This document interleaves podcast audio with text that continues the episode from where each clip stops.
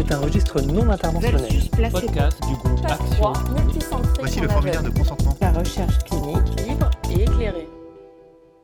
Bonjour à tous et surtout bonjour Christelle. Alors, premier podcast et donc première question, qu'est-ce que la recherche clinique? La recherche clinique, c'est une recherche effectuée chez l'être humain. C'est une étape indispensable pour apporter de nouvelles connaissances afin de mieux prévenir, comprendre, diagnostiquer ou traiter la maladie. Dans la plupart des cas, elle s'intéresse aux nouveaux médicaments et aux nouvelles techniques innovantes. Elle permet de mesurer leur efficacité, mais aussi d'identifier leurs éventuels effets secondaires. La recherche peut aussi servir à comparer plusieurs traitements pour une maladie ou déterminer la meilleure façon de les administrer, comme par exemple le nombre de prises d'un comprimé. Mais donc la recherche clinique ne concerne que les nouveaux médicaments? Non, pas forcément, elle concerne aussi des médicaments déjà commercialisés, soit pour les tester dans de nouvelles indications, soit pour déterminer le moment le plus opportun de les administrer, par exemple en préventif ou en curatif. Ce qu'il faut retenir, c'est que la recherche clinique est l'étape indispensable permettant à tous de bénéficier des progrès de la médecine.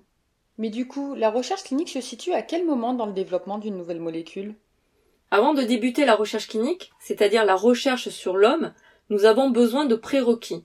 Il y a tout d'abord la recherche fondamentale parce que dès qu'une molécule d'intérêt thérapeutique est découverte, elle va aussitôt être testée sur des cellules en culture. C'est ce que l'on appelle la recherche en laboratoire, la recherche in vitro.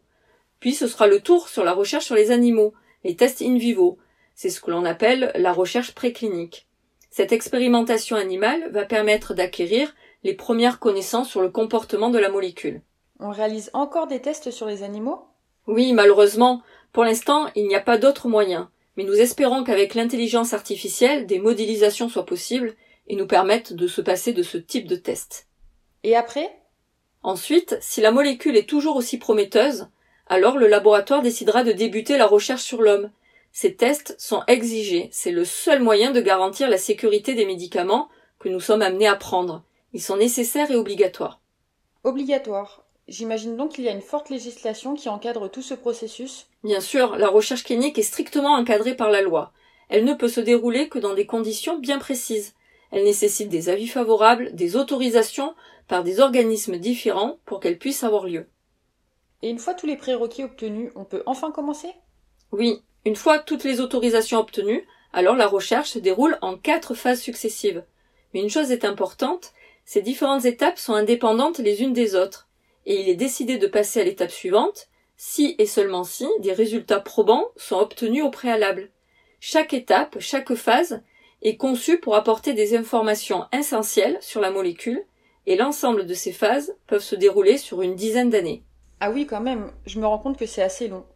Eh bien, merci beaucoup Christelle. Je te propose que nous nous retrouvions pour le prochain podcast dans lequel tu pourras me détailler le déroulement de ces quatre phases.